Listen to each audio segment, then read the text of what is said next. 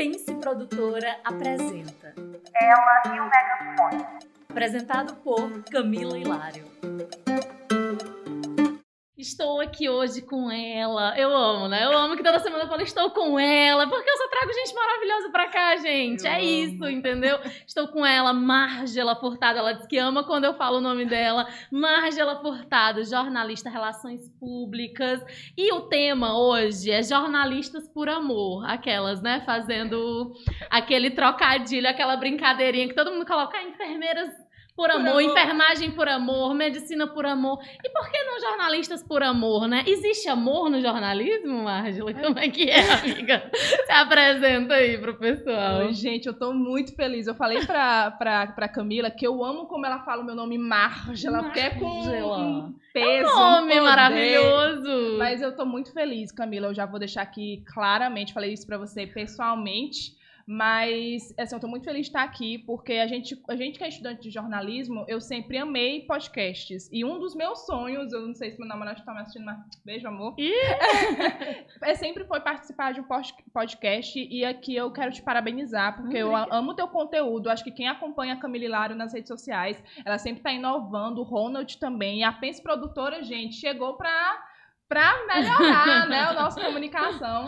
Mas respondendo a tua pergunta, Camila, sim, tem que existir amor, né? Porque, Existe. porque se não existir, tem umas coisas na comunicação, principalmente aqui no nosso Piauí, né, que eu acho que é só amor mesmo pra, pra segurar a barra, porque tem umas coisas meio complicadas. Então, tem isso, né? É, quando, assim, a gente, eu tô aqui, né, como jornalista, Margela jornalista, mas nós somos recém-jornalistas, né? A gente sim. acabou de entrar no mercado, a gente acabou, acabou de se formar, né? Sim. Tipo, nesse instante. Inclusive, fotos de Margela Amor no Instagram, belíssima, entendeu? Com vestido. Não, porque eu amei. Eu, esse momento também que a gente tem, né, mulher, de se arrumar, tipo assim. Nossa, demais. Os dias de glória, né? Depois de tanta luta, tipo, no meu caso foi cinco anos de luta. Então foi quanto tempo? Sete anos e meio. Sete anos, porque tu fez relações públicas. Relações públicas. Ainda teve a pandemia também que veio, né?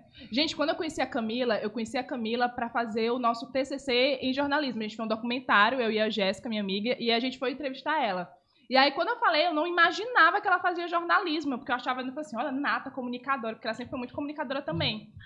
Camila se formou, né? Porque quem não sabe, minha colação é pra essa semana que vem, inclusive, né? É, é, tecnicamente já tá tudo ok, mas é muito doido isso, Camila, e esse momento da colação, eu acredito que tenha sido muito pra ti também, porque eu coloquei na minha cabeça que todo o esforço, todos os momentos de choro, tudo que eu passei no curso, eu ia ter o meu momento com as minhas fotos. Então, o pessoal e os meus amigos já estão enjoados de ver minhas fotos, meu perfil pessoal, vão continuar. Vai ter foto Porque tem um álbum de mais de 100 fotos. E, e- foi um momento, assim, que, pra quem tá me conhecendo agora, eu nasci em Manaus, mas eu me considero parnaibana. Então, eu passei todo o meu curso longe da minha família. Uhum. E aí, é, um dos primeiros posts que eu fiz no meu perfil pessoal foi com a- segurando a plaquinha Mãe, Pai, Formei. E nesse momento, na hora que eu olhei isso, o meu olho se encheu d'água, porque eu passei.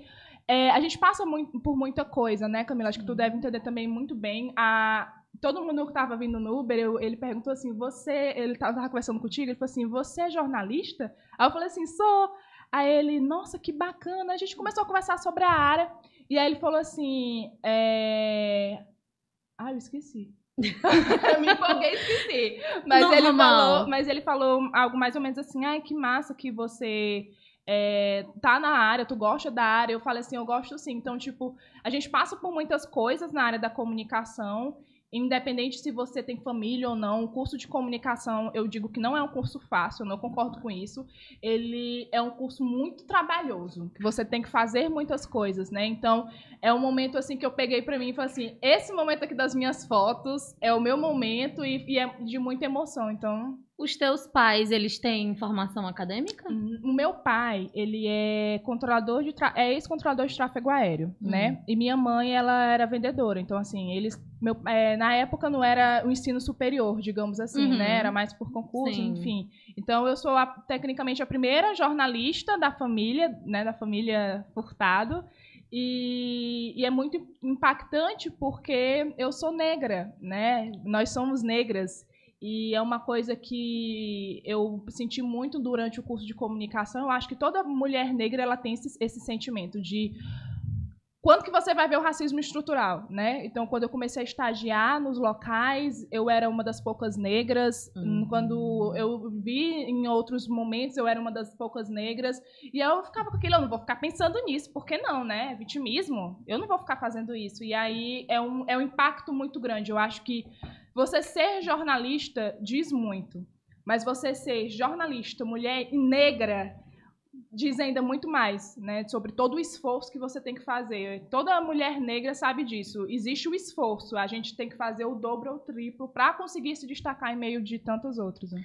E é, eu falo de, de, jornalistas por amor, né? Como uma brincadeira, a gente começou falando disso, é, porque geralmente o que é que a a regra, né? Os cursos de prestígio, principalmente assim, a gente tá aqui no Piauí, né? A gente tá falando aqui de Teresina no Piauí, os cursos, mas eu acredito que essa deve, essa deva ser uma realidade em muitos lugares do Brasil, que os cursos de prestígio é medicina são medicina, Sim. direito, cursos. É, e aqui, né, no, no, Piauí, existe essa valorização muito grande é, na área da saúde, né? Então, quando você faz algo relacionado à saúde, que, claro, são profissões incríveis, sim, né? Sim. Muito nobres, como ser professor também é uma, é, uma, é uma escolha, né? Muito incrível, mas a gente sabe que quando você fala, quando você sai do ensino médio e fala, ah, eu vou fazer pedagogia é uma coisa, quando você fala, ah, eu vou fazer jornalismo é uma coisa, quando você fala, vou fazer medicina,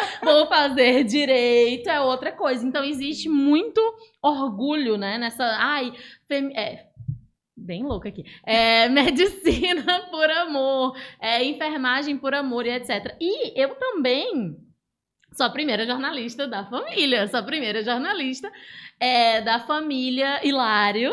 E a gente enfrenta muitas barreiras, obviamente, né? Tu falou do, do curso, que o curso, a graduação, a academia não é, é necessariamente é, tu estudou num ambiente público, né, num, numa instituição pública, eu estudei numa instituição privada, mas eu acredito que no, nas nossas experiências, em algum momento deva ter existido aquela mensagem de que isso não é para você. Nossa, demais. Tipo, como é que foi isso para ti? É, esse não é o seu lugar, você não pertence aqui. Demais. É, eu comecei a estagiar nova. Eu não vou falar que é muito nova, mas é relativamente nova. Comecei a estagiar no terceiro período, eu tinha 19 anos, hoje eu tenho 24. Então, tudo para mim era novo, eu queria fazer tudo, eu queria ter todas as experiências. É, e aí, quando eu comecei a estagiar, é, o salário pouquíssimo, né? Mas eu achava que eu era rica. Eu falei assim, eu não sei como é que eu sobrevivia com aquele rica. salário. Que hoje em dia eu ganho bem mais, mas ainda assim a inflação tá alta, né, amiga? Então é complicado. É, não, mas, na atual conjuntura. Mas, assim, quando eu comecei a. Eu, eu, eu, contando um pouquinho mais sobre mim, né, gente? Eu, eu passei já por. Acho que o único meio que eu não passei de fato é, trabalhando como profissional foi. É,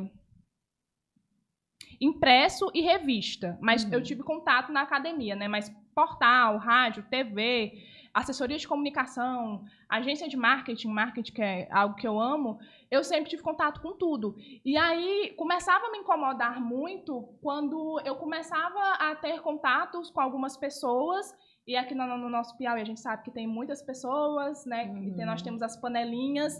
E eu não conseguia me encaixar naquela, naquelas panelinhas. Eu queria fazer mais e não, mas não é muito bem por aí que você tem que fazer e tudo e tal. Então, teve um momento da minha vida profissional que, na verdade, teve um momento na minha vida acadêmica que foi quando eu tive burnout é, com 20 anos, e eu não falo isso, eu falo isso como alerta, por favor, principalmente aqui, eu acho que em Teresina, que é onde a gente está falando, é, principalmente quem vem do interior, quem vem de outras cidades. Uhum. Né? Porque eu sempre tive o apoio dos meus pais financeiramente, mas eu sempre fui aquele tipo de pessoa que eu quero ser independente. Então, por isso que eu comecei a trabalhar muito cedo.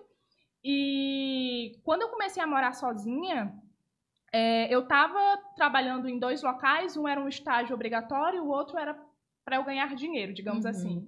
E a concomitantemente estava na época do TCC em jornalismo. Eu, quem está me vendo aqui, eu sou uma pessoa magra. né? Mas nessa época eu estava seca, Camila. Eu estava seca, seca, seca. Eu não tinha tempo para comer. Eu comia todos os dias um arrumadinho. É, hoje em dia eu tô sorrindo, mas na época era muito complicado. Eu imagino. Amiga, o que é, que é o burnout? Pra quem não sabe o que é que se trata. O burnout é quando você tem um esgotamento físico e psicológico. É quando o teu corpo, ele tem alguma reação. Nesse caso, a minha reação foi chorar sem parar e eu fiquei com falta de ar e uma palpitação muito grande, né? Uhum. E na época eu, eu aconselho também, né? Façam terapia. Eu estava fazendo terapia ao mesmo tempo. E aí a minha psicóloga falou, Márgila, você é, foi por conta do teu estresse é, profissional, teu estresse emocional. Vamos dar uma desacelerada. Só que eu morava só, eu tinha que pagar minhas contas. Então como que para? E a jornada Como que para? de estagiário, gente, não é fácil. De Não é um normal, jornalista, né? não é Mas normal. estagiário, você sabe que estagiário, ele tá lá pra fazer tudo, Tudo. tudo, tudo, tudo, tudo, tudo. E... Porque, assim, é, as pessoas têm uma, uma imagem, né? Do que é o jornalista, do que, é que ele faz. Porque em muitos momentos, as pessoas veem essa profissão muito glamurosa, né? Que é a Demais, televisão. Se demais. você tá na televisão, meu, porque. E, e isso já é um, um- um estereótipo que é: se você é jornalista, automaticamente você já é pra televisão, né? Porque as pessoas Sim, só veem isso, sim, sabe? Você vai sim, pro jornal, sim. você vai pra televisão. Eu, quando eu era criança, eu dizia que eu queria ser a Fátima Bernardes, né? Então, Acho que assim, todo mundo, né? Já teve seu momento, William Entendeu? O Bonner. Porque o Jornal Nacional sendo o mais Visto, né? visto e o, o, o lugar onde a gente quer chegar um dia, Sim, né? sim. Existe todas as os degraus, né? Sim. E o Jornal Nacional sendo lá o maior deles. E aí as pessoas acham que é moleza, que é fácil. Que é fácil. Porque, tipo, ai, Que você qualquer... vai ficar o dia no computador, E, garota. e também tem essa, essa coisa também com as redes sociais, né, Camila, que qualquer, qualquer pessoa po- pode fazer, né? Qualquer Isso, pessoa pode fazer. isso me irrita muito. Isso me irrita muito, porque eu trabalho com, com redes sociais, o tempo todo eu tô falando sobre isso, mas me irrita muito essa, eu acho que essa desvalorização, né? Do profissional, de, do profissional jornalista. Eu acho que principalmente a gente que foi procurar ter uma formação teórica, a gente, Hum. enfim, eu e você, tecnicamente, não tem como olhar pra gente, eu acho que não falar que nós somos comunicadores, porque nós somos comunicativas. Mas a gente foi atrás de ter um embasamento pra conseguir comprovar, eu sou boa, eu sou jornalista, eu tenho um diploma, Uhum. né? Eu acho que com as redes sociais a gente teve essa, essa questão de desvalorização de que, ah, é só aparecer na TV. Você não estuda, você não tem que fazer um roteiro, é simples, né? Aparecer lá e falou. E grava que- um vídeo aí, e mesmo na É. internet, né? Tipo, ai, grava um vídeo aí, escreve uma legenda aí, porque a gente tira da onde, né? O Demais. conhecimento, as técnicas, a estrutura pra escrever, ou pra... porque o trabalho mental, intelectual que é necessário pra fazer o que a gente faz, né? Eu acho que é isso que talvez não não, seja, seja.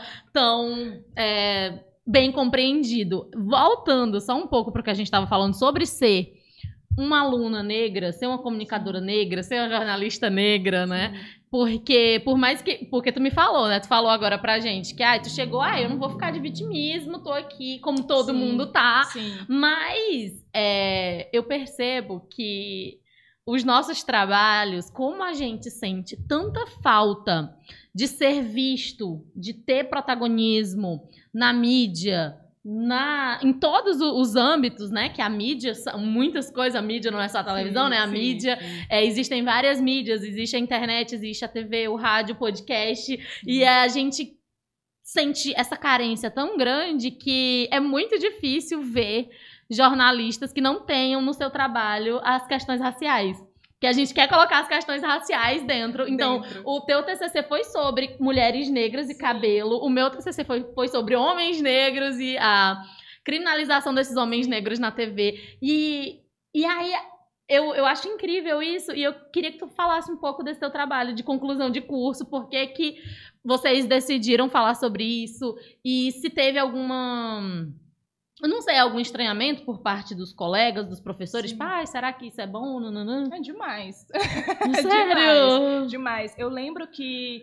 é, é, é, assim, é uma coisa que eu não comentei, mas quem tá vendo no YouTube, né? Tá vendo que o meu cabelo é cacheado, ele é muito volumoso. Ele não tá tão volumoso hoje, mas ele, eu gosto dele sempre muito volumoso. Tu tinha um cabelo enorme quando a gente conheceu, era Sim, grandão. ele era grandão. E aí eu falei assim, eu quero. E eu tinha medo também, né? Porque eu acho que toda mulher negra também tem isso. A gente passa pelos momentos de quem já teve o cabelo alisado ou já fez alguma química, de testar coisas novas no cabelo. Então, agora meu cabelo tá curto, tá com um corte super moderno aqui, mas eu tive medo. Então, assim, foi um, um período de coragem também que, que, que eu tive que ter para eu conseguir a Marjola, ela pode usar o cabelo que ela quiser, porque eu sou mulher, porque eu sou negra, e isso não me inviabiliza de ter o cabelo que as outras pessoas querem que eu tenha. Então, uma outra coisa muito marcante no- durante todo o período de comunicação foi porque eu cheguei no curso de comunicação com 18 anos. Tipo, eu fi- eu- eu- as aulas na UESP, elas começaram no dia 10 de agosto de 2015. Meu aniversário foi dia 8. Então, eu tinha acabado de fazer 18 anos e o meu cabelo estava alisado. Então, eu passei, assim, cerca de 2015, foi um cerca de quase um ano e meio, dois anos com o cabelo alisado. E eu, e, e eu comecei a sentir, Camila, um incômodo muito grande de não Uhum. conseguir me enxergar. Não conseguir me enxergar no espelho e chegar, Uhum. essa aqui é a Márgila. Por eu estar longe da minha cidade natal, Parnaíba, longe de pessoas que me conhecem desde pequena, eu me sentir livre para fazer o meu BC, né, que é o Big Shop, para quem não sabe é o corte, o corte químico todo, onde você tira toda a química do cabelo, e foi um dos dias mais felizes da minha vida. É, até hoje eu amo meu cabelo do jeito que ele tá. E aí, na- nesse período que eu fiz o corte, eu comecei a estudar mais sobre negritude. Uhum. Porque até então, antes de eu entrar no curso de comunicação, eu não me reconhecia como uma mulher negra. Tem isso também, né? Eu fui descobrir que eu era uma mulher negra na no curso de comunicação. Então, por isso que o curso de comunicação para mim ele é tão eu, eu realmente de novo, né, jornalistas por amor, eu tenho tanto um carinho, apesar de ter passado por muita raiva, mas eu tenho muito carinho também, porque foi um momento que não só eu me descobri como profissional, mas eu me descobri como mulher, como Márgila. Eu me descobri quem eu sou, quais são as minhas aptidões, o que, que eu posso fazer com isso, o que, que eu posso fazer com aquilo. E aí, quando eu entrei no curso, o meu curso nunca teve 40 pessoas, eu não sei o teu, o teu já teve? Acho que sim. O meu curso na, na, na, na- na nossa universidade, a vaga era para 40 pessoas, mas nunca foram 40. Tipo, a gente Hum. começou com 23, metade desistiu, e aí, relações públicas agora, a gente terminou com 10 ou foi 13 pessoas, né? E, assim, de fato, de fato mesmo, eu acredito que mulheres negras na minha turma que se reconhecem como mulheres negras, eu acredito que só foram três. Amiga, se você Uhum. estiver assistindo aí, desculpa, porque eu esqueci aí. Uhum. Mas eu acredito que tenham sido três. E é, eu nunca tinha parado para pensar nisso, Camila, porque eu vim de uma realidade muito privilegiada. Uhum. Então, assim, é, eu estudei em escolas particulares durante todo o meu ensino médio. E aí, por isso que foi tão difícil eu me reconhecer como mulher negra, porque na minha sala do ensino médio eram 63 alunos Uhum. e a- maioria era, era a galera branca, entendeu? Então, Uhum. tipo, a minha, a minha vida toda, as minhas amigas, meus colegas, professores, sempre eram pessoas brancas. Então, Uhum. eu nunca tinha parado pra pensar nisso. Eu nunca tinha sofrido racismo de cara. Eu fui ter essa experiência com racismo, de fato, aqui em Teresina, né? Uhum. É, racismo assim escancarado, digamos assim, porque velado a gente sempre tem. E tam- também para saber identificar. E aí no curso de comunicação, quando chegou na época do TCC, eu fiquei muito incomodada, porque eu fiquei assim, cara, eu não posso ficar fazendo só algo para cumprir. Eu nunca quis somente cumprir as coisas tabela. Eu sempre E tive esse- isso. Esses incômodos, né? Quando você já é uma pessoa naturalmente curiosa e o comunicador jornalista, né? São as Sim. perguntas que nos movem, né? Então esses incômodos eles nos levam Demais, pra demais. frente, pra assim, frente. pra outros lugares. Eu lembro que eu fiquei lá na. A gente entrou na sala e o professor falou assim: ó, vocês precisam pensar, listem cinco temas e vocês vão é, fazendo check do que vocês não querem até que vocês vão chegar num. E eu fiquei assim, eu lembro de eu ficar pensando assim, né, meu Deus, o que é que eu vou fazer? O que é? Tem que, ter, tem que ser algo que eu ame, que, que me instigue, porque senão eu já tô fazendo tanta coisa, eu não vou conseguir. O meu, meu único pensamento era, eu não vou conseguir. E eu já tava num momento assim que o curso para mim e os- o- as experiências profissionais que eu estava tendo, elas estavam me deixando muito aquém da, do- da área de comunicação social aqui, na realidade que eu estava. Eu estava muito, assim? eu tava muito satisfeita. Tipo, eu estava tendo várias Insatisfeito? insatisfeita. Eu estava Uhum. tendo várias experiências profissionais, eu estava ganhando dinheiro, mas eu não estava me sentindo feliz. porque é uma coisa que eu falei até recentemente na. A Clara Bispo, por exemplo, ela me convidou, né, maravilhosa, me convidou para dar uma palestra num seminário de comunicação da Federal, e eu falei sobre isso para os estudantes de lá. E se você é um estudante de comunicação aqui, falo para você também. A gente tem muito, Camila, essa ideia de que para você ser um jornalista bom, famoso e tudo, você precisa estar na televisão, ou então você precisa ser reconhecido, ser contratado por uma empresa. Só que eu também achava, na minha ingenuidade eu também achava, só que depois das minhas experiências profissionais, eu comecei a perceber que não adianta nada você ser contratado por uma empresa, passar 10 anos lá e o resto de todo o outro meio não conhecer você para mim isso não faz sentido, entende? Tipo, eu vou estar tá alimentando, vou estar tá dando dinheiro para lá, para o dono da empresa de comunicação, TV, seja lá o que for, mas no, em qualquer momento, se tiver uma crise, ele me demitir, como que eu vou conseguir outro emprego? Eu fiquei muito pensando nisso, né? Uhum. E aí eu resolvi, não, cara, eu preciso fazer algo que independente de eu estar trabalhando em outros lugares porque eu preciso ganhar dinheiro, eu vou estar fazendo algo que eu poder, poderia fazer de graça, mas eu vou ficar feliz. E aí foi a ideia de eu criar o meu Instagram profissional, que antes era Comunica, agora é MF Comunicação. E aí, nesse tempo, eu falei assim, eu preciso falar. Aí eu, pronto, é isso. Eu vou falar, eu vou fazer um documentário sobre como que o cabelo das mulheres negras é visto como resistência. E foi uma experiência assim que mudou, me mudou, de verdade. A Camila é, foi uma das, das entrevistadas do nosso documentário, meu e da Jéssica. A gente teve aprovação com 10 final e eu lembro que Ai, que delícia. Eu lembro que eu chorei muito nesse dia porque foi um momento, foi no, foi na semana do meu aniversário de 21 anos, 22 anos, não sei. Mas e, e eu fiquei muito feliz, eu lembro de ligar para minha mãe Ai, gente, eu me emociono. Eu lembro de ligar pra minha mãe e falar assim: mãe, eu consegui, eu tirei 10 no TCC. E não somente pelo 10, mas pelo, pelo que o trabalho representava para mim, pelas histórias que eu ouvi. Eu ouvi histórias de pessoas novas, como a Camila, eu ouvi histórias de pessoas mais velhas que foram. É, que tiveram que se adaptar a uma realidade, a um padrão estético que não deveria existir, que é de você ser magra, de você ter um cabelo liso, de você ser branca, né? E e aí, esse, esse, esse TCC, eu tive que trazer para isso, e até o momento, todas as coisas que eu, tenho, eu tento fazer profissionalmente, eu sempre incluo a negritude pelo meio. Não tem como eu me desvincular disso, porque se a gente não falar sobre a gente, quem que vai falar, né? E, e, eles têm feito isso, né? Eles têm tentado falar sobre a gente, eles acham que sabem tudo sobre a gente, a mídia é, hegemônica, que é branca, com seus apresentadores brancos, os repórteres são brancos, a produção é branca, e a gente tá em novembro, né? Novembro não, negro. Já, já vai começar, né, a, a, as pautas, né? Consciência Dia 20, negra. É, eu não sei se esse ano eu vou ser chamada para fazer coisas, porque eu acho que já ficou muito claro que eu aceitava, né? Aceitava sim. falar, porque eu acho que em determinado momento você pensa, ah, é uma coisa boa, as pessoas sim. vão ouvir é, o que eu tenho a dizer, e eu tenho coisas importantes a dizer, eu acredito que eu posso contribuir. Mas aí, quando você vai percebendo que todo ano, se todo ano eu sou a única referência, se eu sou a única pessoa negra que esses produtores e produtoras conhecem, quer dizer, tem um problema aí. Muito Existe bem. muita preguiça. E eu falo de preguiça mesmo. Eu falo de preguiça, de má vontade, de conhecer. Porque, gente, a gente tá. Eu vou falar de novo, a gente tá no Piauí. Eu preciso localizar vocês. Então, a gente tá no Piauí e se você colocar aí no Google, população preta piauiense. As pessoas que se autodeclaram pretas, negras ou parda, né? Essa é mais 70% da população, amiga muita gente. Então, assim, a maior parte do estado se autodeclara negra.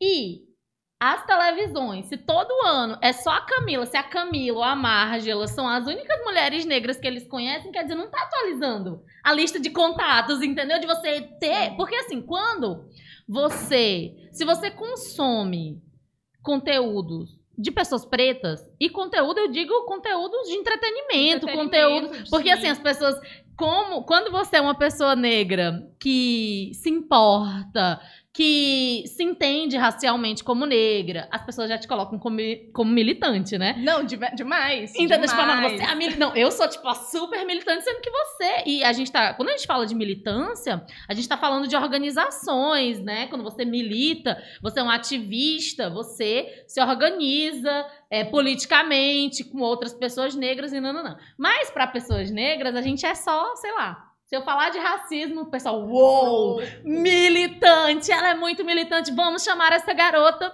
E eu já me organizei, né, politicamente, Sim, assim, sim. mas a gente sabe como é que é. Quando você se impõe, quando você se coloca, olha, eu sou uma pessoa negra, isso é inaceitável, isso, entendeu? Quando você se coloca dessa forma. Então, não, ali a gente vai falar com a Camila, porque a Camila é, é a nossa pessoa. Mas assim, quando. É, porque eu percebo, eu acho que tu deve perceber também, não perceber, mas saber, porque a Sim. gente sabe, não é o que a gente percebe, ah, estou sentindo. Não, a gente sabe que é assim. Rola um desespero quando vai chegando dia 20. Nossa, Dia 20 de novembro, que é o dia da consciência negra. Quando vai chegando dia 20, vai rolando desespero. Mas por que que existe esse desespero todos os anos, entendeu? Gente, o 20 de novembro existe todo ano, pessoas negras existem. Né? Isso é um negócio muito clichê de falar, mas é importante a gente falar as coisas óbvias também, né? Porque o óbvio, às vezes, ele precisa ser dito. Sim.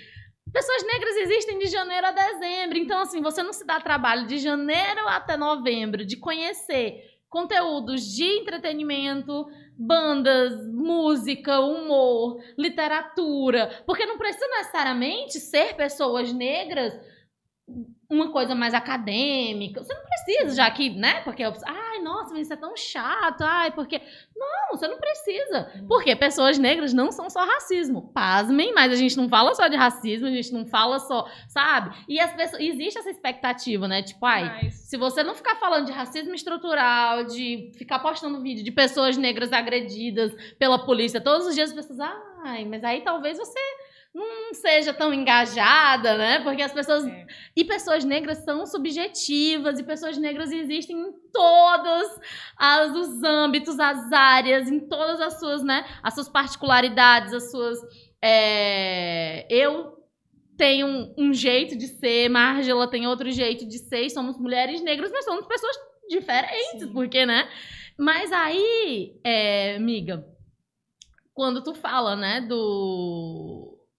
Que esse é o problema, né? Quando todo um, um sistema foi construído só por e para pessoas brancas, existe essa dificuldade realmente de nos ver como seres humanos, Sim. como pessoas pensantes, porque eu acredito que. Por que, que a gente se sente tão inadequada? Para mim, a palavra foi essa.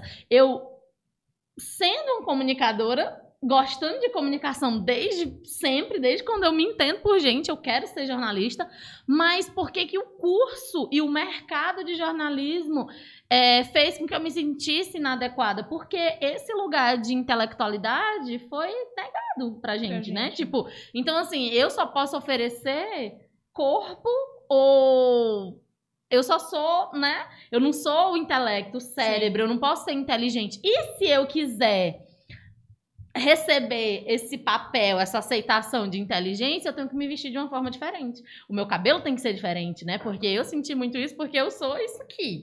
E eu tranço meu cabelo, raspei meu cabelo, e eu fico com o cabelo diferente toda semana. Não, e eu amo. toda Eu sempre fico esperando pelo novo cabelo da eu Camila. amo cabelo colorido, eu amo roupas coloridas, eu sou isso aqui. E é, uma vez eu dei uma. Eu fui convidada para falar com os calouros de jornalismo na, na UFP Sim. também. E isso foi muito massa, conversar com a galera que estava no primeiro período, porque eu tava lá com a minha camisa Amém Beyoncé e de All Star, e trabalhando numa empresa, né, de, de. TV. É, porque é isso, a gente, quando a gente tá no primeiro período, a gente não acha que é possível. Porque, assim, se eu quiser ser vista, e eu tinha muita dificuldade, eu tenho muita dificuldade até hoje, assim, é, de entender qual é que é meu lugar. E aí a gente, não, pensa produtora, a gente vai construir o nosso lugar. Sim. Muito das coisas que a gente faz, por não se encaixar, eu vou construir eu vou construir, eu vou fazer. Já que não, se não existe nenhum lugar pra mim, eu vou fazer eu mesma. E o nosso povo, ele, ele faz isso há séculos e séculos, né? Os nossos ancestrais, eles fazem isso. Sim. Não existe, a gente vai construir, vamos formar uma comunidade, vamos construir, vamos fazer. Já que roubaram da gente, já que, né, é, se- sequestraram, traficaram aqui, a gente vai fazer o nosso. é, sem usurpar do outro, sem dominar o outro, vamos fazer aqui pela gente. E aí a Pense Produtora, a gente não. Se a gente não se encaixa, se eu não me encaixo em lugar nenhum, a gente, eu vou, né? Criar, E criar. tu criou o teu, não. Vou criar MF Sim. Comunicação.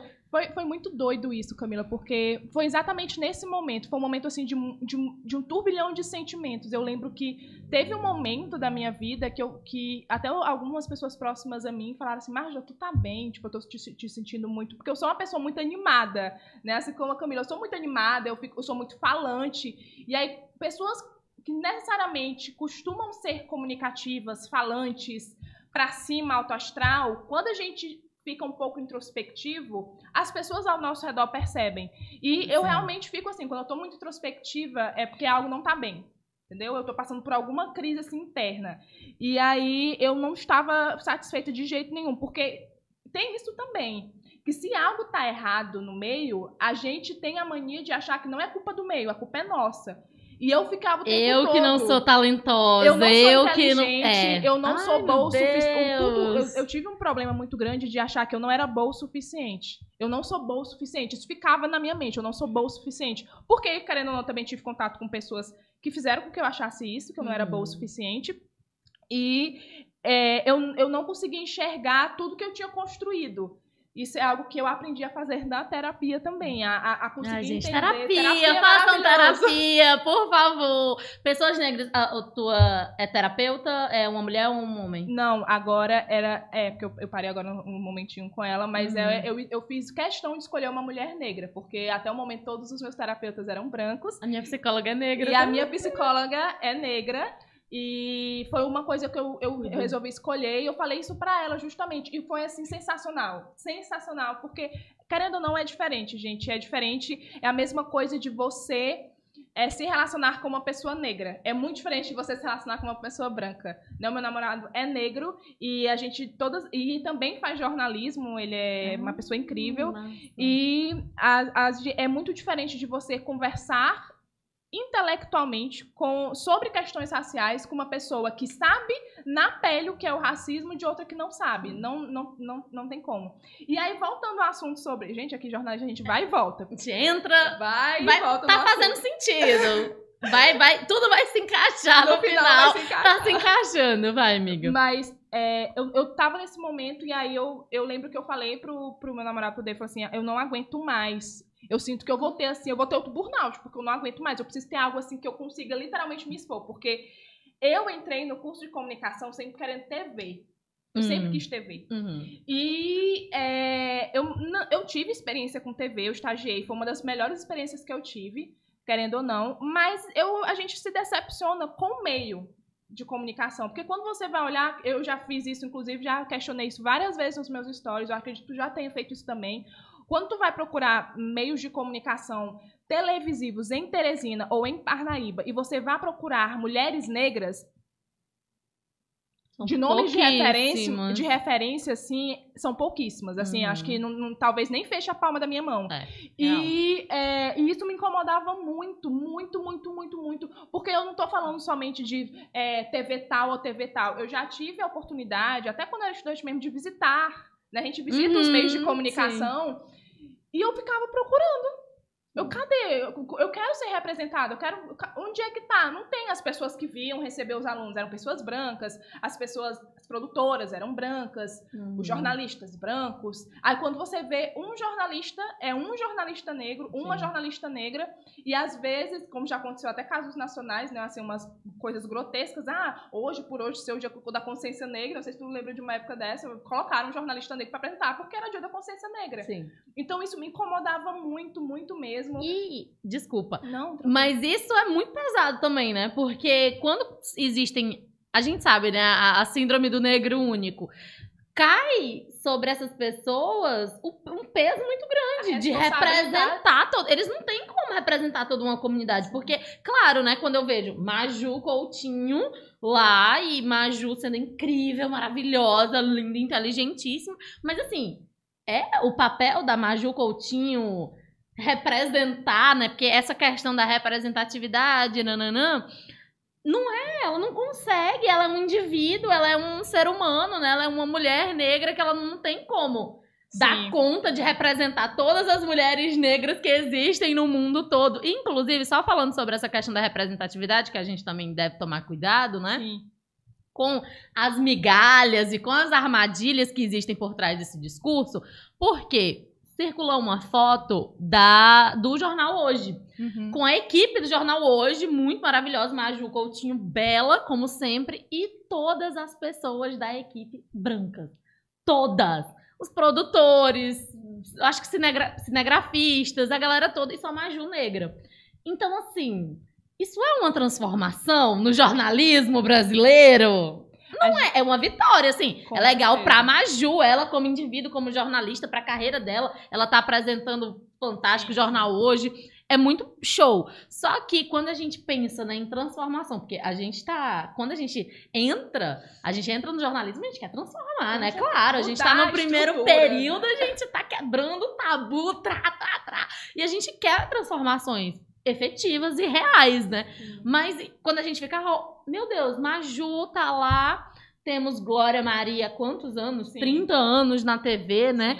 E é o suficiente? Não, e algo, eu não sei se contigo já aconteceu isso, mas isso comigo acontece muito. Eu sempre levei muito na esportiva, eu fico até feliz, mas é algo que por, por ter, ser nomes tão específicos e eles ficarem por ter perpetuando por tanto tempo, como Glória Maria, Maju Coutinho, que é uma profissional maravilhosa e tudo, só que aí quando a gente se comunica bem e a gente vai para seja para uma câmera, seja para um vídeo no YouTube, para uma TV, a gente se comunica bem, a gente tem uma boa oratória, as pessoas o tempo todo, olha, a futura Maju, a futura Glória Maria. E isso, isso me incomoda, Porque é cara. um negro Por quê? Porque, tipo assim, não quero ser ela, eu não quero ser como ela. Eu quero ser a eu quero ser a eu quero ser a Márgela Furtado, jornalista é, negra, que tem capacidades tão bom quanto fulano de tal, entendeu? Então, mas você vai falar o quê? Imagina eu falando isso pra uma pessoa, nossa, a futura Maju Coutinho, aí eu vou responder isso pra uma pessoa, a pessoa, nossa, que menina grossa, que menina Sim. mal educada, né? Eu tô fazendo elogio a ela. Sim, e o negócio da, da Maju, que a gente entrou aqui, é que tu falou que, nossa, não se sentindo boa o suficiente. Nossa, deu gatilho, né? Porque eu Gatilhos, me gatilhos. senti. Claro, quem não, gente? E eu digo isso pra todos os profissionais negros. Qual profissional negro em algum momento não, Não se sentiu não se sentiu? É. É a, o que a gente chama de síndrome da impostora, né? Na verdade, tem um outro nome que é racismo, né, racismo galera? Tipo, é o racismo que ele faz com que a gente se sinta Sim. Menor o tempo todo. E aquela coisa de, ai, três vezes melhor. Tu, tu mesmo falou isso, né? Você tem que Sim. ser duas vezes melhor e tal. E aí você vê a Maju, é, na estreia dela no jornal hoje, ela errou algumas palavras. Normal, todos todo fazem. Você tá lá lendo o, o teleprompter e tal, ela errou algumas palavras. E contaram as palavras que ela errou e saiu em todos os locais, tipo, gente, mas será que Maju tem. Volta, Sandra, né? A Sandra Emberg, volta, porque Maju, ela que já errou, sei lá, duas mil palavras. Gente, contaram as palavras que ela errou pra tentar dizer que aquela mulher não era boa, não era sufici- boa o suficiente pra estar naquele Entendeu? Pra lugar. estar naquele lugar.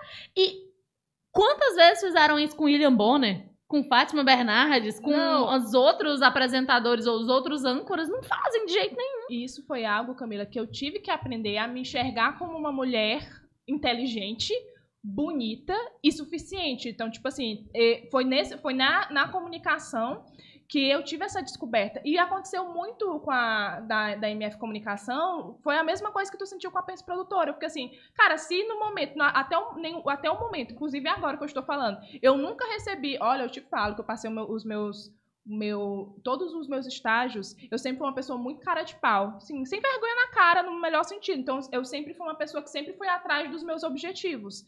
Então, eu mandava meu currículo para diretor de TV, mandava, Sério? ligava, inclusive o meu estágio, que na época foi na TV Clube, eu consegui, não foi porque ninguém me indicou, foi porque eu liguei pro diretor de TV na época e falei assim, ó, eu quero estagiar aí. Aí ele, tudo bem. Caramba, Ele falou assim, sério. "Foi, tudo bem. Então, quando eu cheguei lá, ninguém nem me conhecia, entendeu? Sim. E aí, e quando eu saí de lá, tipo, os- os- as pessoas que estavam lá foram pessoas maravilhosas, falaram.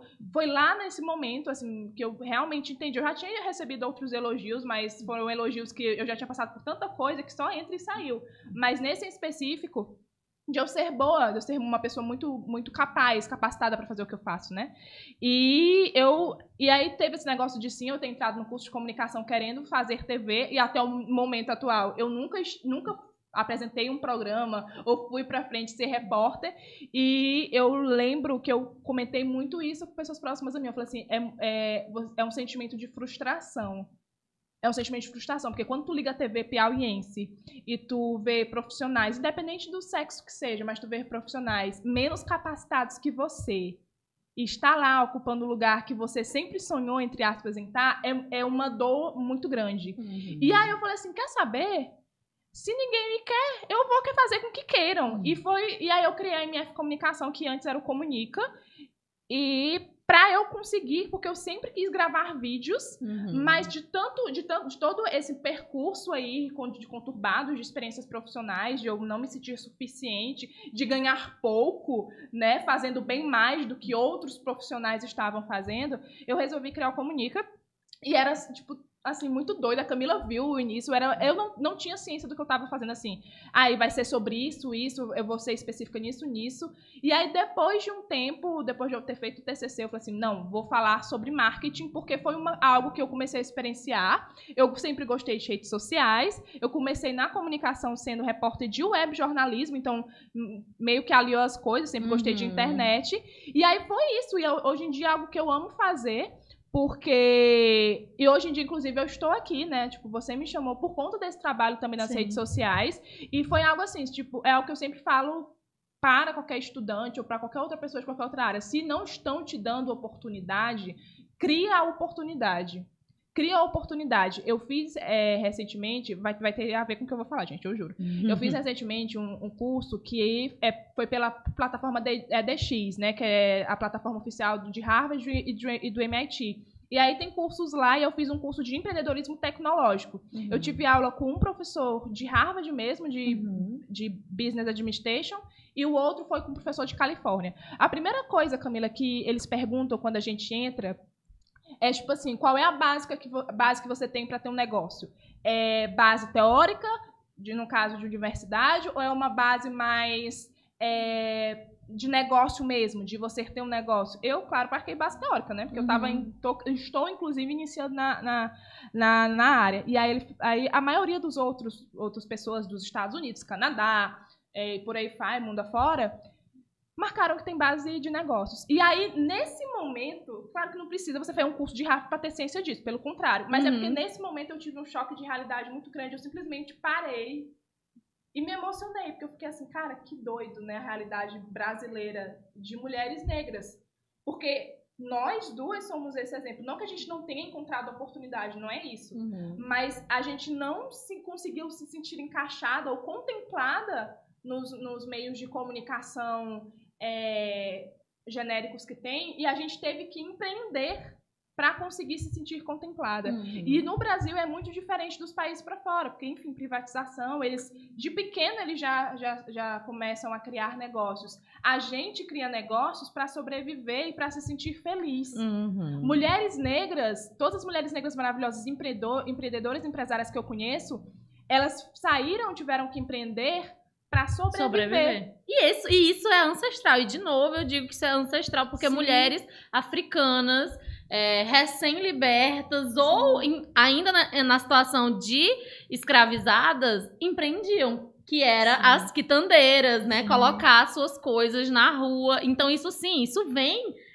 É secular, né? Mulheres negras fazendo, mulheres e homens negros, pessoas Sim. pretas, pra sobreviver, que é o que tu falou. Demais. E aí, é, e, e hoje em dia muda muito, né, as coisas, porque isso é algo também que eu, eu sou uma pessoa muito ansiosa, eu acho que a Camila também é, porque a gente já conversa há um, há algum tempo, mas ma- na maioria das vezes, estou falando todos, os jornalistas, galera da comunicação, costuma ser uma galera ansiosa, ou então fica ansiosa no curso. No curso. Eu não tô falando assim porque é é culpa do curso, mas é porque a nossa área. Menina, eu tinha cada crise de muito. ansiedade estagiando. Não, tem e chorando. Eu já chorei noção. tanto. Teve um momento assim que eu ficava com tanta raiva, ou tipo, nossa, eu não sei o que fazer primeiro, porque quem é estagiário tem que ser fotógrafo, tem que ser editor. Uhum. Perdão, foda-se que você não sabe fazer isso, mas você Hum. tem que aprender a fazer o que eu não reclamo, porque hoje em dia eu sou pau pra toda obra, eu sei fazer tudo. Mas aí, mas é, isso é um negócio que é, é, é uma linha muito tênue, Mas né, é uma amiga? linha muito de, tênue. de tipo, ai, massa porque eu aprendi, mas ao mesmo tempo. É, rola uma romantização Não. desse tipo, ai, você tem que saber fazer tudo, sendo que Demais. você tá totalmente sobrecarregada, Demais. desesperada. Tu teve o burnout, né, com Demais. 20 anos, porque, tipo, você é uma só tendo que dar conta de 500 coisas e no final a galera usa esse negócio, tipo, ah, o tapinha nas costas. Ah, mas olha como você aprendeu, olha Não, como foi legal pra mas, você. mas um adendo que eu quero deixar claro é que depois do burnout que eu tive, hoje em dia eu não aceito. Eu não aceito alguém vai vir me contratar. Ah, e tá, eu vou te contratar como jornalista, eu vou te contratar como social media. Beleza, então é isso que eu vou fazer. Aí o social media tem que ter carteira de, de motorista, né? Porque não dá não, eu já tem que vi ter umas carteira de coisas Você tem que dirigir, você tem que ser o cinegrafista, você vai postar nas Sim, redes sim. sociais. E a vaga é só pra social media, né? Rola isso, mas você vai fazer tudo, mas Não. você vai ser pago só pra uma dessas coisas. Demais. E aí, e- então isso foi algo que eu tive que aprender na, na marra, foi por conta da minha saúde, entendeu? Então hoje em dia, quando alguém quer chegar pra mim, Márgela, ai, como é que são os teus serviços e tudo, eu, olha, eu, eu posso ser assessora, eu produzo releases, eu faço isso, eu faço isso, deixo bem claro. Mas o valor é esse. Se você me quer como social media, é só social media. Não venha me pedir pra fazer seu release, porque eu não vou fazer. É. Não, vai, não tem como. E, E, é- e essa postura aí que tu tá, que é uma postura de uma profissional, eu sou uma profissional, eu preciso ser paga de Sim. uma forma justa, mas do jeito que tu tá falando, eu consigo perceber as pessoas olhando pra ti e falando, tipo, se acha, né, essa garota? Sendo que profissionais brancos fazem isso o tempo o todo. E eles são, tipo, aplaudidos E mais, pela, pela e- e- postura E deles. mais, é, trabalham, na maioria das vezes, trabalham bem menos do que a gente trabalha. Entendeu? Trabalham bem menos do que a Tem gente trabalha. também. Porque eu já cansei de ver inúmeras vezes em, em coisas, em- e, e tem um outro porém também, né, que tu também já deve ter passado por isso, que é de você ser uma mulher negra, você ser uma mulher inteligente, que tem um intelectual muito grande, e aí por isso, e de você ser proativa também, as pessoas, ah, então, tu pode fazer isso, tu pode fazer aquilo, tu pode... Tu pode, tu pode, tu pode. Às- Uhum. já e você lá. já aconteceu, por exemplo, no próprio, no próprio na MF, é, é, já agora no momento não, porque eu estou no momento da minha vida que está acontecendo muita coisa ao mesmo tempo, então não estou tão presente como eu gostaria de estar, mas já aconteceu, por exemplo, no ano passado de eu estar mais ativa, e aí eu, ah, eu jogava uma, uma vagas abertas de consultoria de marketing. E já aconteceu inúmeras vezes da pessoa vir me mandar mensagem, ah, então, tu pode me dar uma dica, sendo que, tipo assim, dica é só, é só a pessoa pegar, parar e olhar o meu conteúdo no Instagram. Uhum. É só a pessoa parar e olhar os meus vídeos, mas as pessoas são tão preguiçosas que elas não param pra respeitar o trabalho do outro, não querem pagar pelo trabalho do outro, Não querem. mas querem ter acesso ao que você tem a dizer, não é? Então, assim, é, é muito, é muito complicado e, e eu concordo demais contigo. Eu tive que aprender na marra. A- o meu pai, ele sempre me disse assim, filha, professor de maroto é o mundo. Então, se, tipo assim, se tu não aprende, se tu não aprende por bem, tu vai aprender por mal. Eu aprendi por mal. Não por eu ser uma pessoa é, dislexa, nem, nem dislexa é o termo, perdão. É, não por eu ser uma pessoa, como é que fala? Uma pessoa que não, que não dá atenção às coisas, Uhum. distra- distraída. Eu sempre fui uma pessoa muito dedicada, Uhum. né? E, e por muito tempo eu tive que colocar na minha cabeça e estudar Quando eu, quando eu fui é, ler o, o livro da, da Grada Quilomba, eu chorei. Toda página eu chorava, porque eu falei assim, agora sim isso aqui tá fazendo sentido. Não era coisa da minha cabeça. Histórias de racismo, Histórias de cotidiano. racismo cotidiano. Leiam esse livro, por favor, da Grada Quilomba. Procurem essa autora. Eu já fiz diversos posts no meu Instagram sobre, porque me impactou muito. Cada palavra é, é o tipo de livro que é tipo assim, marque só o essencial. Aí eu marcando tudo, todas as páginas têm rabisco, porque eu ficava tipo, é isso. E como, e, como, e como que você passa sem, sem chorar? E é, é muito disso, eu acho que é, em algum momento, se você é um estudante de comunicação negro ou uma estudante de comunicação negra, você vai ter esse momento que você vai parar e você vai ter uma crise interna, que foi o que eu tive. Eu, eu discuti muito isso com, com o David, eu falei assim, será que não tem espaço pra mim? Eu lembro exatamente o que eu falei, será que eu não, será que eu, tô, eu sou tão ruim a pergunta que eu fiz foi: será que eu, tô, sou, eu sou tão ruim como profissional que eu só consigo trabalhos que não me valorizam? Será que a culpa é minha? Ele falou assim: a culpa não é. E o tempo todo ele falava: a culpa não é sua, a culpa não é sua, a culpa não é sua. Quando as coisas começaram a dar melhor na minha vida, graças a Deus, como estão dando agora no momento, eu eu parei e olhei todo para trás e falei assim, para eu estar aqui, eu tive que ralar tanto, mas tanto. E aí a gente entra nessa linha tênue de novo de não se comparar com outras pessoas. E- E, isso é muito ruim para quem é para quem é negro, porque o tempo todo a gente está se comparando, o tempo todo a mídia joga na gente essa comparação. E é, quando tu falou, né, ai, no começo da, da MF Comunicação, eu não sabia o que, que eu tava fazendo.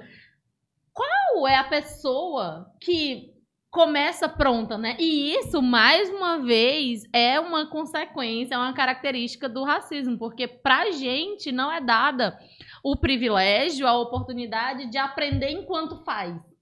Né? Porque pessoas brancas, elas. Ah, eu estou aprendendo, eu sou um estagiário. O papel do estagiário é aprender. Aprender. Eu ainda não sou um profissional, estou aqui para aprender, mas por conta do racismo, por conta desse discurso que foi nos colocado, é, que está enraizado dentro da gente de ser duas vezes melhor, a gente já tem que começar sendo melhor.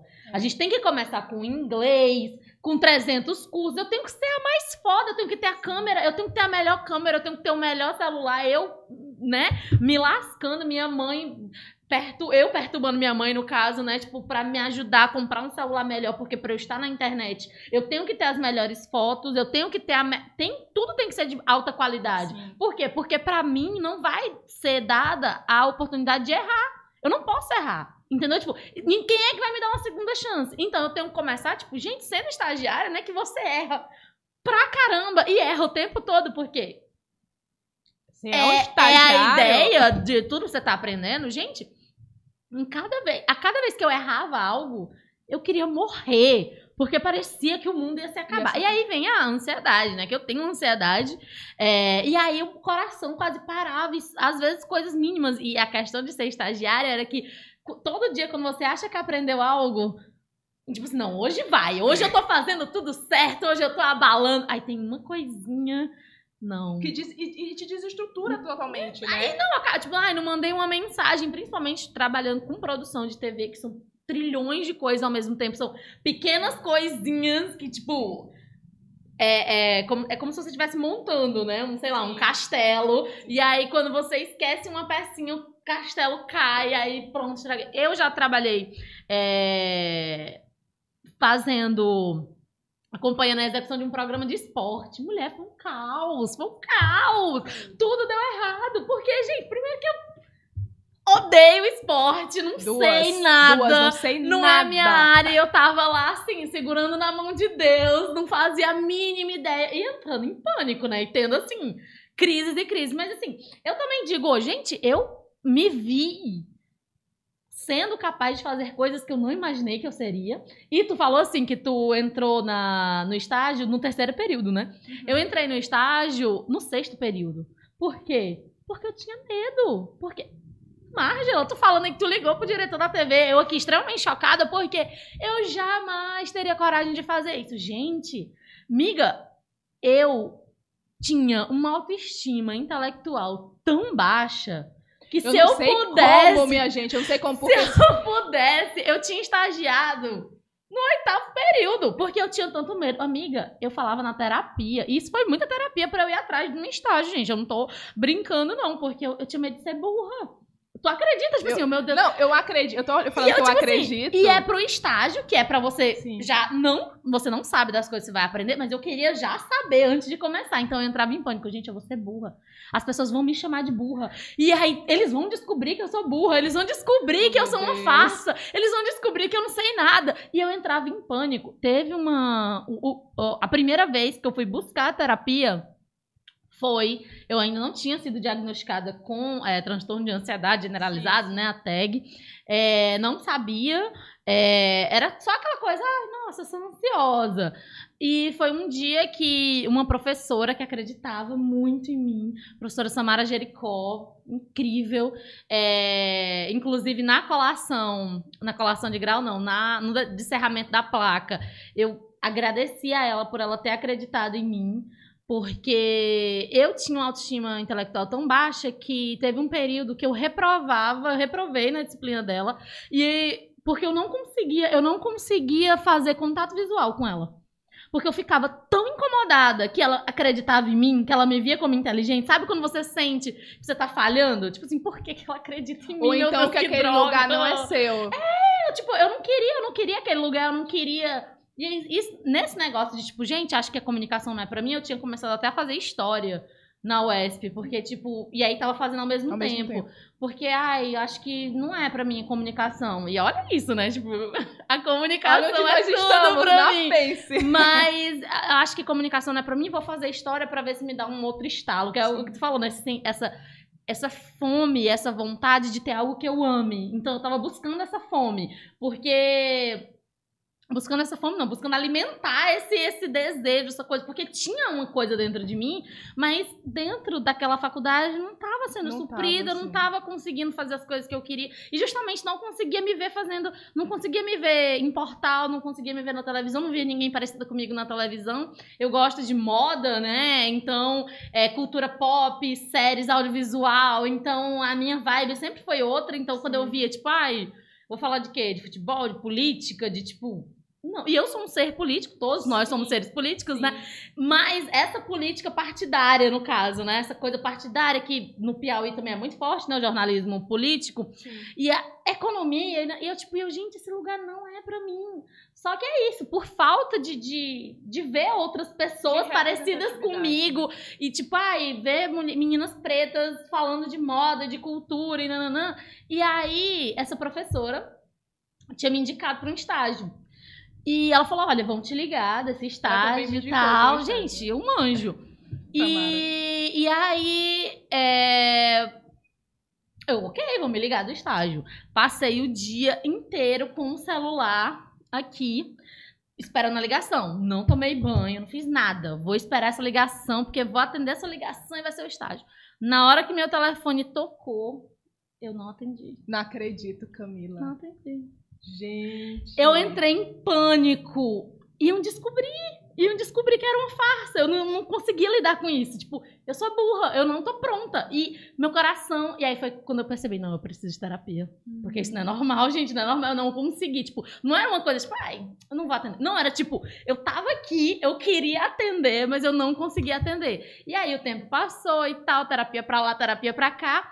Voltei um tempo depois, sentei com a professora e falei assim, professora, eu não quero que você ache que eu faço pouco, né, do que a senhora fez por mim. E, eu- e às vezes, por esse sentimento de eu não me achar boa, eu fiquei com medo de passar a impressão pra ela de que eu era boa demais, entendeu? Tipo assim, ai, não preciso disso. Porque, eu tô te Sim. falando, não conseguia fazer contato visual com a professora, que eu ficava, gente, ela acredita em mim, que ódio. Não, mulher, eu queria ser invisível. E aí, eu sentei com ela e falei, professora, vou contar a verdade, né? Tipo assim, a verdade é que eu tenho medo. E aí ela começou, mas aí eu falei, né, tenho medo, mas agora vou com medo mesmo, agora eu vou. E ela ligou pra várias pessoas na minha frente, tipo, olha, eu tô aqui com uma menina que ela é muito inteligente, e eu passando mal, né, tendo várias pas- pa- mas olha que incrível, e Sim. consegui um estágio depois, fui pra TV e aprendi coisas que nunca imaginei que fosse, assim, passei muito perrengue, porque é isso, né? Vida de estagiário é perrengue Sim, sim. mesmo. É, aprendi, mas aprendi muita coisa, porque justamente, é, assim, sendo a, a o pontinho roxo na, na redação, né? Que eu tinha um cabelo roxo, tenho o cabelo roxo ainda, é, mas usava trança e sendo totalmente. Eu era o, o que é, diferenciava. Diferenciado, é, né? porque todas as pessoas eram, né? A maioria das pessoas eram brancas, de cabelo liso e tal. Mas aí, só pra, pra concluir, porque realmente quando a gente começa a falar, entra entre muitas coisas, mas é, enquanto tu falava, e a gente falando desses desafios, é, pessoas brancas, né? Comunicadores brancos, quando você não é visto como uma pessoa racializada, né? Quando você é visto só como um ser humano, tipo, ele é uma pessoa. Uhum. E eu sou uma mulher negra. Tu entende, tipo, ai, Sim, sim. eles são pessoas, ele é um jornalista, e eu sou uma jornalista negra, uma mulher negra, uma pessoa negra. E como eu sou racializada o tempo todo, todas essas pequenas coisas passam pela nossa mente. Tipo, o cabelo, como é que eu me visto? Como é que eu tô falando com as Sim. pessoas? Isso que tu falou de, tipo, que as pessoas, ah, mas tu pode fazer isso. E a gente se encontra nesse estado de querer agradar, de a gente já Sempre. se sentir tão desconfortável o tempo todo que você quer que as pessoas gostem de você. Então, e isso, né, vem mesmo desse de todo esse histórico de servidão, que as pessoas esperam que a gente esteja lá pra servir, que meu Deus do céu, dizer não, haja terapia pra eu aprender a dizer não pras pessoas. sim. Porque tudo, né? Tipo, Tudo é claro, claro que eu posso fazer, claro que eu posso ficar até mais do meu horário pra fazer isso. Claro que eu posso trabalhar num domingo 10 horas da noite respondendo uma mensagem totalmente inapropriada. Claro que eu posso, claro que eu posso. E aí você fica nesse claro, claro, claro.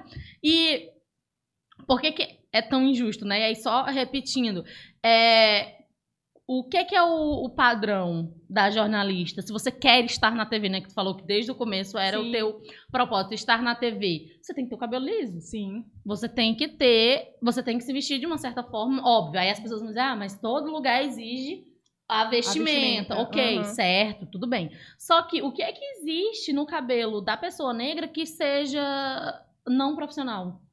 O que é que existe no cabelo cacheado, no cabelo crespo, no- nas tranças, nos dreads? O que é que existe no nosso cabelo que faz com que a ética, a- o profissionalismo seja associado a, ai, porque eu tenho um cabelo crespo, porque eu tenho um cabelo black, eu não sou profissional. É racismo, gente, é racismo. Você Não. pode encontrar todos os. E deixa eu te dizer, eu passei por uma situação que eu comecei a trabalhar numa empresa, eu fiquei uma semana. Porque eu, quando eu fui fazer a, entrevista tal, não tava de trança, né? E aí depois, e era era para falar, era pra estar nas câmeras e tal. E eu de blazer, entendeu? Tipo assim, eu- a questão da vestimenta tava lá de blazer, linda, formal, e tava de trança. As minhas tranças eram brancas. E eu sofri ataques racistas do chefe, do dono da empresa. Ele mandou vários áudios dizendo que ele não tinha visto isso em lugar nenhum do mundo. Tipo, em lugar nenhum do mundo não existe jornalista assim.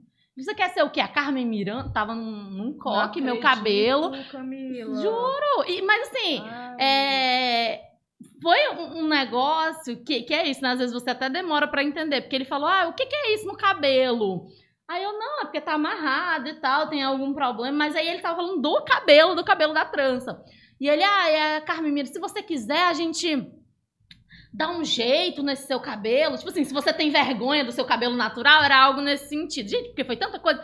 E ele era aquele homem bem bruto mesmo, sabe? Tipo assim, ele tava falando, mas na cabeça dele, eu tenho certeza que ele achou que não tava dizendo nada demais, mas o- a forma dele. era tão normal A gente, dele, né? exatamente. Mas a gente, a gente dá um jeito nesse seu cabelo, mas tira esse negócio aí. E, e aí eu, infelizmente, não denunciei, não. Eu poderia ter guardado os áudios, prints do, do grupo, etc. Não tive, porque eu fiquei com muita raiva no momento, mas eu fiquei feliz pela minha postura de. Na hora que ele mandou que eu saquei do que, que ele tava falando, porque é isso, né? São as palavras que não eram ditas, assim, era Ai, Carmen Miranda, o que é isso no teu cabelo? Ai, a gente vai dar um jeito no teu cabelo. E aí eu falei, olha, eu não vou ficar num espaço onde o meu cabelo e, e o cabelo dos meus, eu ainda falei assim, que a gente sempre tá em grupo, né? Eu tava sozinha, mas eu ainda. Onde o cabelo dos meus é ridicularizado. Essas suas falas foram racistas. E eu não vou ficar mais nem um segundo aqui. Tipo, mandei o texto, saí do grupo. E aí, nesse momento de tão né? Só apaguei o grupo, aí apaguei, aí perdi tudo, né? Tipo, apaguei o grupo, saí e tal. Mas peguei meu lindo notebookzinho, minhas coisinhas, fui embora. E não fiquei, porque eu acredito que se fosse um tempo atrás eu ainda teria. Vou aguardar o final do Ah, expediente, não, né? Sentindo, daí, entendeu? Tipo assim, sentindo lá dentro a dor, aquela coisa. Porque a gente sabe quando a gente é maltratado, a gente sabe quando existe racismo, gente- o nosso corpo sabe. E aí a gente fica tentando criar essas. Não, A gente tenta. mas- Será que, será que foi isso realmente? é, será que eu não talvez ele não quis, mas eu fiquei muito feliz porque eu. É, como é que eu digo? Qual é a se impor, palavra? né? Eu me impus, mas é, é, eu lutei por mim mesma. Sim. Entendeu? Sim. Tipo, eu lutei por mim mesma, fechei minhas coisas, vou embora. Falei com as pessoas que estavam lá: olha, gente, não vou mais ficar aqui. Gostei de trabalhar com vocês, mas infelizmente onde eu não. Não tem, não tem negociação, gente. O cara se, ai, se por, por eu estar de trança, que é faz parte da minha cultura, né? Da, da minha identidade como mulher negra, se aquilo, se mesmo eu sendo ótima em frente às câmeras, lendo um texto, tendo a dicção foda, se isso não é bom pra ele, que, que eu posso fazer? E claro, né? gente, se você já passou por isso e aceitou, né, e continuou no espaço, isso não é uma condenação, não. Se você precisa, você precisa sobreviver, Sim, todo mundo sim, precisa de sim, salário, sim. todo mundo precisa pagar as contas, eu não julgo, não. Mas eu estava naquele momento, eu tinha o poder de, não, esse dinheiro. E eu nem tava recebendo dinheiro, tinha acabado de entrar uma semana e receber o dinheiro no mês que vem, era um negócio que, enfim, não quero isso. E, e quando eu saí, eu falei, olha. E já saí, tipo assim, olha, eu, eu faço parte do movimento Negritude Piauiense, a gente já, a gente já saiu no Afropunk, eu, né, tipo, ah, eu não sou pouca merda, não, meu amor. Tipo assim, eu tenho uma comunidade forte de mulheres negras aqui em Teresina, não vou aguentar isso, não preciso, não quero, vocês não sabem com quem estão falando, ela já vou já, ó, Sim. eu sou, eu tenho muito, conheço muita gente e tal, isso aqui, e eles se cagaram de medo de um processo, entendeu? Uhum. que eu não fiz porque e, e, olha, porque sinceramente também até essa questão do processo, das vezes que eu já fui fazer algumas denúncias aqui em Teresina, eu saí tão sofri violência dentro da delegacia de direitos Nossa humanos, de, de, de das pessoas negarem a minha negritude, de ainda dizer na minha cara que eu não era negra, que depois você ainda fica tipo, eu já ouvi que ah, mas você é tão bonitinha, não. Você não é negra não, mulher. Ai, gente, Deus isso, é, ó, isso já é para um outro, para um outro programa pra gente falar disso. Mas essas pequenas coisas, né, que Sim. uma jornalista branca ela não precisa passar. Porque se tudo já foi feito pra você, Pra você, por quê, você né? só tem que se preocupar em ser uma boa profissional, né? E eu não tenho que me preocupar, eu não tenho esse privilégio, a gente não tem esse privilégio de ser só uma boa profissional, de só estudar, que é o que a gente fez, né? Passei cinco anos na universidade, por que não? Agora eu vou me preparar quando eu tiver meu lindo diploma. Agora sim eu vou trabalhar. Ninguém vai me parar. Mas não, porque eu tenho que pensar como é que eu falo, como é que eu ando, de onde é que eu venho. Porque existe também até a questão de você morar longe, né? De você morar perto. Eu moro lá no extremo sul. E essas coisas te impedem de chegar onde você quer chegar, né? É isso, tipo. É, o preconceito de classe, no caso, né? Tipo, se você é uma pessoa empobrecida, se você não é o filho do dono, se você não é o filho da pessoa. Porque essa panelinha, né? É isso. Você é filho de quem? Estudou com quem? Não, indicado não, por quem, não é? Exatamente. Então, como nós duas não somos herdeiras, infelizmente, porque é isso, tipo, eu cheguei, chegou no momento também da minha vida que eu fiquei tipo, gente, quando é que as pessoas vão conhecer o meu nome, Camila Hilário? Porque se eu não conheço ninguém, né? Tipo, você às vezes tem esse Tem sentimento. um sentimento assim de incômodo muito grande. Muito e, grande. e você vai ficando é, é de um jeito que você fica assim. E agora? O que, que eu faço? O que, que eu faço se eu não concordo com é, o editorial daquele determinado programa? Hum. Já apareceram oportunidades pra mim, pra eu ser produtora em programa. Eu falei assim, gente, eu não vou, eu não vou alinhar meu nome a, a este tipo de programa, desculpa. Hum. E, e não é porque, às vezes, a- a- ainda tem isso também, né? Porque a gente tem a questão da sobrevivência, tem. Mas eu, bo- eu botei na minha cabeça, no momento que eu tava, assim, questão financeira, eu tava precisando mesmo, apareceu uma oportunidade, eu falei assim, amigo, não. Não, porque eu, Margela, quando eu olhar pra trás, eu não vou sentir orgulho do que eu fiz aqui. Então eu escolhi não fazer E aquilo. às vezes dá ódio, né, amiga? Dá Por que, que eu tenho de- consciência? Que ódio! Eu queria aceitar esse dinheiro. eu, não- eu queria muito fazer, eu queria pensar somente no dinheiro. E pensar Né? só em mim. E pensar né? só em tipo, mim. ai, não. agora- E, nossa, mas é Mas- um mas- peso muito grande que a gente carrega também de Demais. aceitar. E, e não somente se aceitar, de também, ah, o que que fulano, o que, que os outros vão pensar de mim? Porque tem muito isso, a gente fala, hoje, hoje em dia eu posso dizer com, não com 100%, porque enfim, eu, eu sou uma pessoa ansiosa, eu trabalho isso também na terapia, de, de decidir uma coisa, pronto, eu não me importo mais com o que os outros vão pensar. Hoje em dia eu sou assim, Uhum. mas antes, até pouco tempo atrás, Camila, minha cabeça, eu, hoje eu fui perceber isso, eu, eu já falei, minha colação oficialmente vai ser na semana que vem. E aí eu vou colar o meu grau, eu vou literalmente sentir beleza, estou fora da universidade. Yeah. É, mas a- ainda é algo muito complicado, porque às vezes você fica assim, cara, na minha cabeça eu tive que fazer e trabalhar durante todo o curso, porque aqui em Teresina, quando eu comecei a já entrar em relações públicas e ia colocando meus currículos nos meios, as pessoas já perguntavam, eu já me apresentava como jornalista, inclusive, né, jornalista. Sempre me apresentei como jornalista, meu Uhum. posicionamento. E aí, ai, mas tu tá fazendo relações públicas, vi, vi aqui no teu currículo. Aí eu já ficava assim, "Ê, vai, vai me querer como estagiária. Aí eu, sim. É, mas, então, pois é, é porque a gente, assim, é no momento, assim, contratar, a gente não tá contratando, não, mas a gente tem vaga. Aí eu vou ver a vaga de estagiária, era 600 reais. Sendo que 600 reais não paga, assim, nem meu aluguel, gente.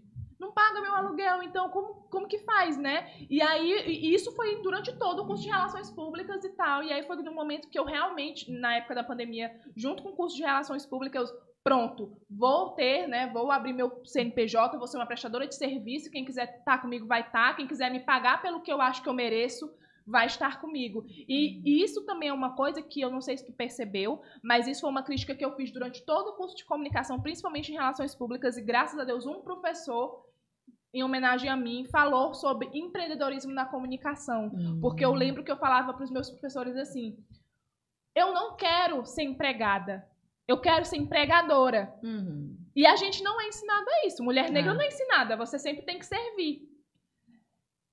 A gente precisa. É, coisa Problemas técnicos. É, eu sempre fico. A gente sempre foi ensinada a sempre estar na, na posição de servidão Uhum. né? E aí eu fiquei assim, cara, eu não, eu não consigo, eu não consigo ter uma- pessoa assim, não é nem que eu não consiga ter chefe ou trabalhar com outras pessoas, porque enfim, eu já te falei que eu- os meus chefes e chefas, Uhum. né, nem sempre foram pessoas que estavam em posições de liderança. Sim. Só queriam mandar e não tinha instrução. A diferença do, do chefe Do- pro, líder, né?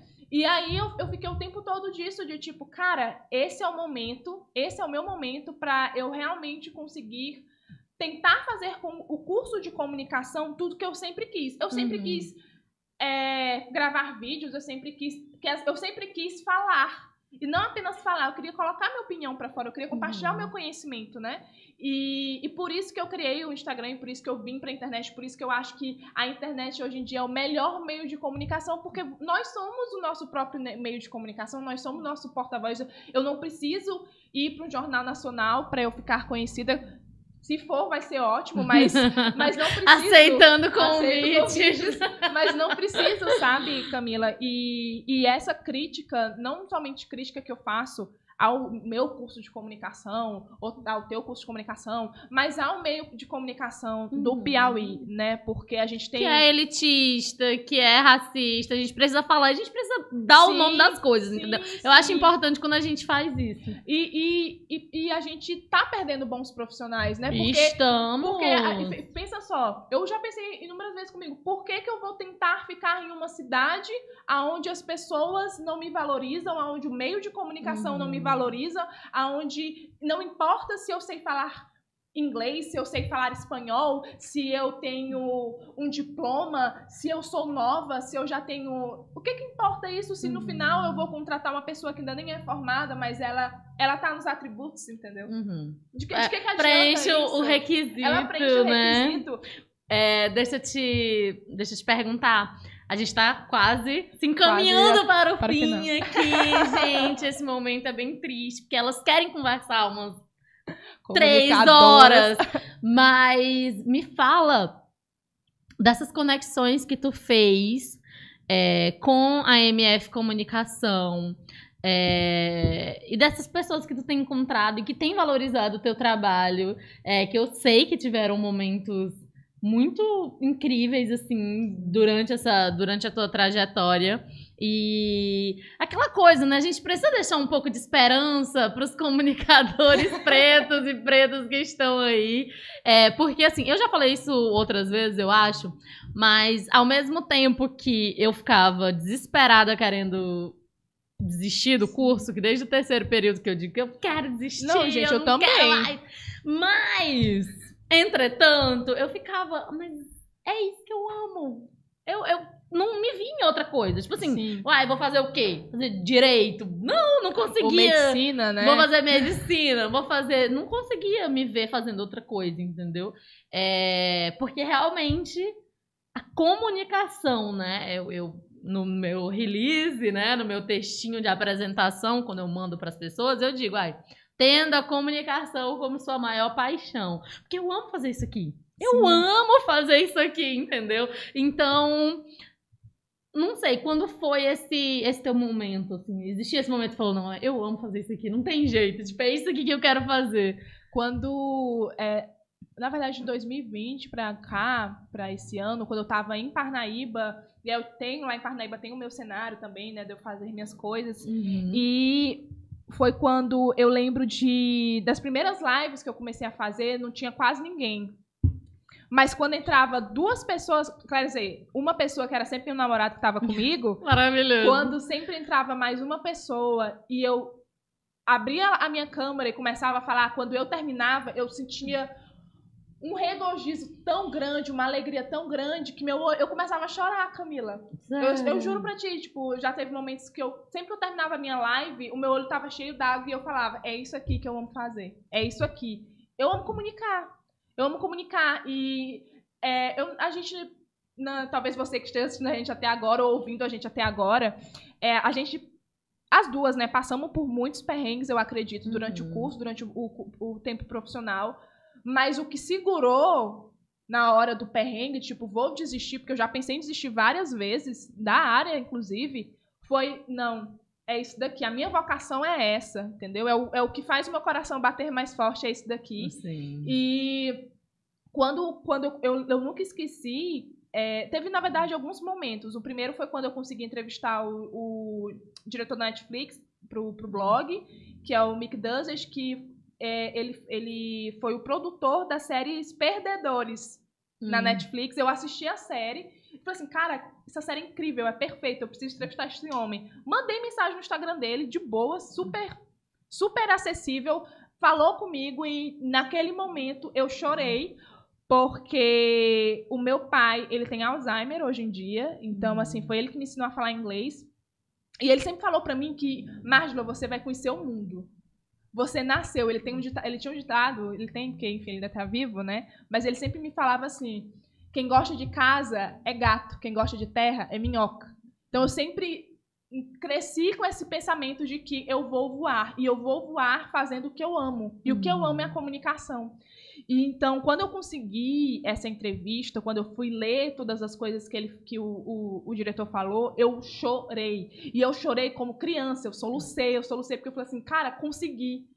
A Uhum. oportunidade que me foi negada nos meios de comunicação, que eu Uhum. não tive, eu consegui fazendo sozinha, né? Sozinha. Uhum. Outro momento também foi agora, recentemente, que eu tava em Parnaíba, eu tava fazendo minhas consultorias, todas minhas consultorias são online de marketing, né? Uhum. E aí eu tive a oportunidade, eu trabalho numa agência Dois Rios, é, o dono é uma pessoa maravilhosa, o Gualberto, e é, ele viu em mim algo que chamou a atenção nele, né? Que foi é, o meu a minha determinação. Eu tava em Parnaíba e vim pra cá Uhum. é uma agência de marketing, né? Que eu amo também o que eu faço, então lá também eu sou estra- estrategista.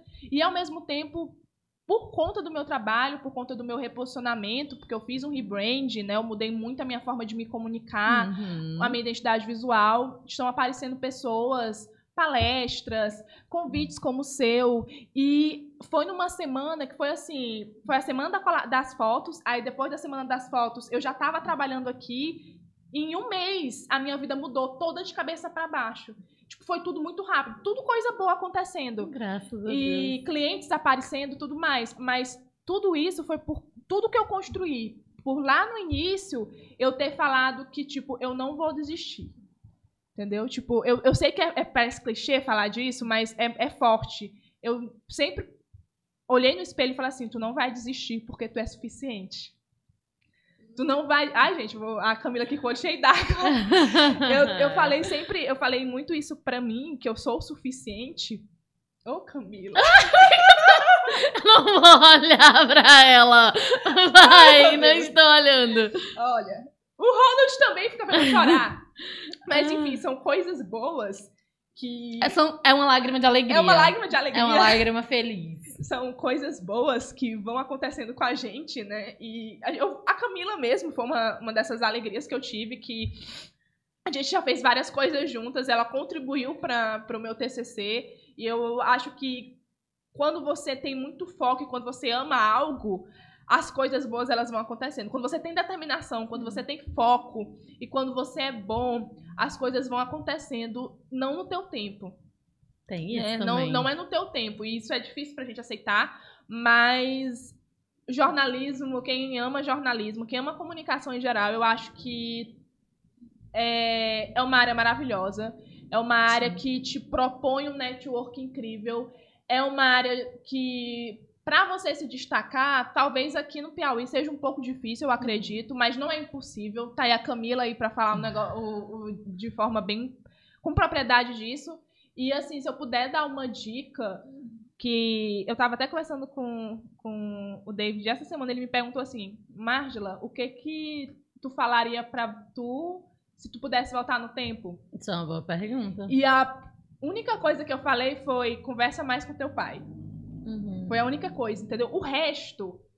E, e tenha mais calma, tipo, vai dar tudo certo. O resto, tudo que aconteceu até hoje, me fez ser a mulher que eu sou hoje. Uma mulher guerreira, uma mulher inteligente, uma mulher determinada. E hoje em dia eu tá falando isso aqui tem uma carga emocional muito grande, porque por muito tempo eu me vi como uma pessoa insuficiente. Independente de eu ser estudiosa, de eu ser uma pessoa que gosta de falar, de ser comunicativa. Então, quem ama jornalismo, se você aí tá passando por coisas ruins, é uma fase. Eu acho que a nossa vida tem coisas de fases, Sim. né? E se você não se encontrou até nenhum momento, nenhum estágio, cria o teu próprio meio de comunicação, um podcast, um, um- um blog, um site, um Instagram, a melhor plataforma para você fazer isso.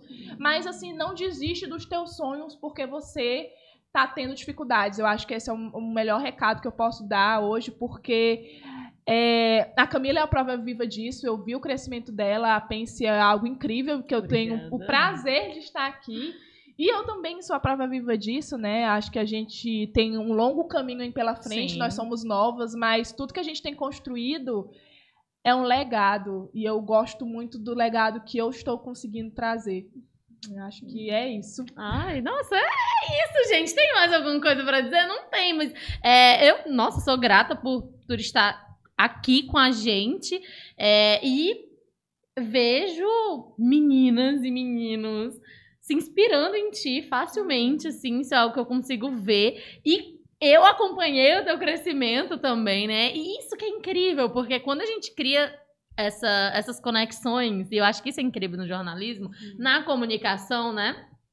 E você acompanha outras pessoas pretas crescendo e transformando, porque a comunicação é isso, nada fica do mesmo jeito, né? É, Depois dessa nossa conversa hoje, eu não vou ser a mesma. é, e eu tenho certeza que os nossos caminhos ainda vão se cruzar muitas e muitas Muito. vezes no futuro. E eu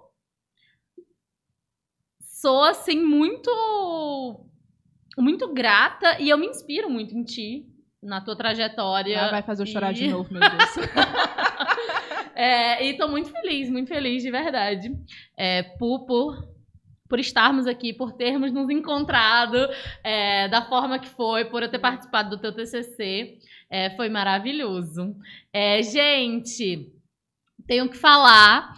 é, se você ainda não apoia a Pens Produtora, a gente abriu, amiga, nossa campanha de financiamento Eu vi, coletivo. vi, incrível. Apoiem a Pens Produtora. Por quê? Porque somos independentes, entendeu? O que, que significa isso? Significa que nós tem, não temos dinheiro. Basicamente, significa que precisamos de dinheiro pra continuar, gente. E temos uma apoiadora, que é a Ana Carla Gomes, maravilhosa, que acreditou na gente. E temos marcas parceiras, que é a Ancestra, a Ancestras, da Lara Ferreira, maravilhosa, minha amiga. Beijo.